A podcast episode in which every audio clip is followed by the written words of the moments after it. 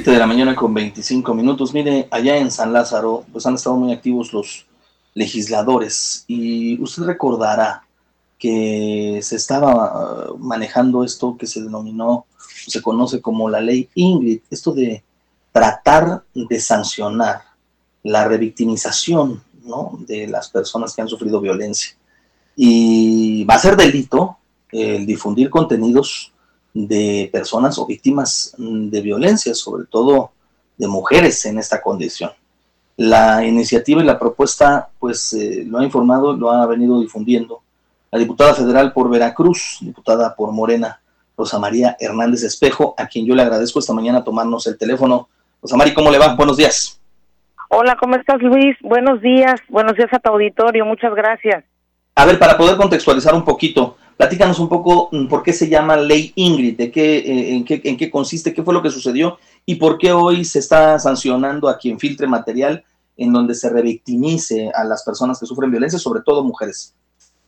Hay que recordar un caso muy sonado en la Ciudad de México de una joven que asesinaron en el 2020 y que eh, funcionarios, eh, no obstante que la víctima pues ya había fallecido, se, eh, estuvieron circulando imágenes de ella, violando su intimidad, violando su derecho a, a, a, la no violencia y pues no estaba esto regulado, no estaba sancionado.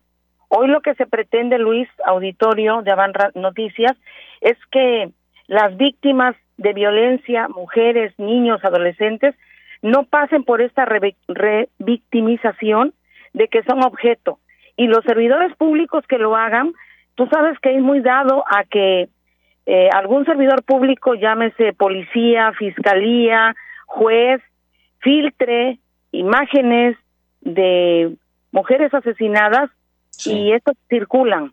Bueno, pues quien haga esto va a ser duramente sancionado. Para eso ayer se aprobó por déjame decirte que además es muy satisfactorio que por unanimidad se aprobó eh, la, la modificación al Código Penal.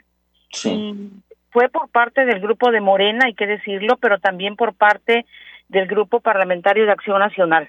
Entonces, nos une estas causas que son de los derechos de las víctimas y sus familiares, porque también los familiares sufren después de, de, de, tener un familiar que pasa por una situación de estas y que es víctima y que fallece, todavía tienes que estar viendo estas imágenes que circulan.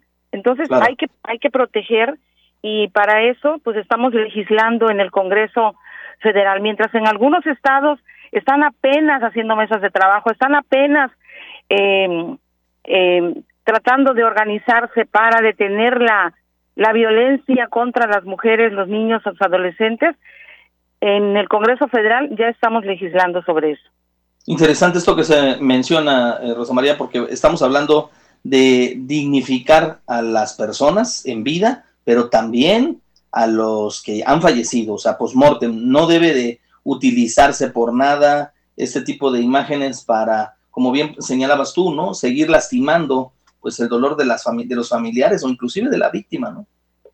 Sí, incluso yo estoy segura que a ti como periodista, a mí también como periodista y como mujer, me ofende cuando veo este tipo de fotografías que circulan en redes sociales. Esto da coraje, impotencia. Y ahora, bueno, ya se podrá castigar. Eh, ¿qué, qué, qué es lo que se propuso y se aprobó?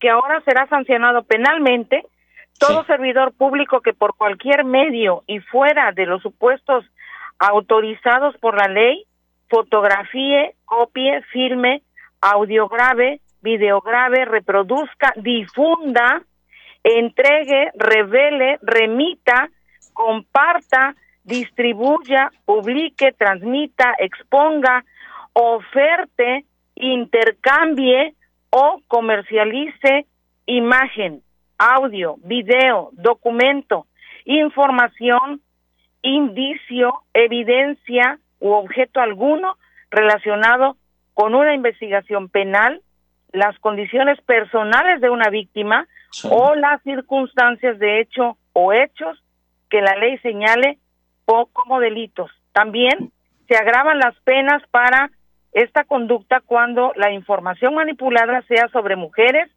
niñas, niños, adolescentes o personas con discapacidad o víctimas de algún delito. Es decir, ahí se agrava todavía la pena. Pues eh, una felicitación a todas las legisladoras y legisladores de la 66 legislatura del Congreso Federal. La verdad es que eh, ver que se llegan a acuerdos de este tipo con 470 votos a favor, fueron todos los que estaban presentes en la sesión votando a favor de algo que pues era una demanda, ¿no? Una demanda social de poner un alto ya a, la, al uso del morbo, al uso de esto para tratar de revictimizar a las personas que sufren violencia, sean hombres, mujeres, niños, jóvenes, adolescentes, quien sea. Hay que cuidar la dignidad humana y, importante el paso que se ha dado. Rosa María, como siempre, muchísimas gracias.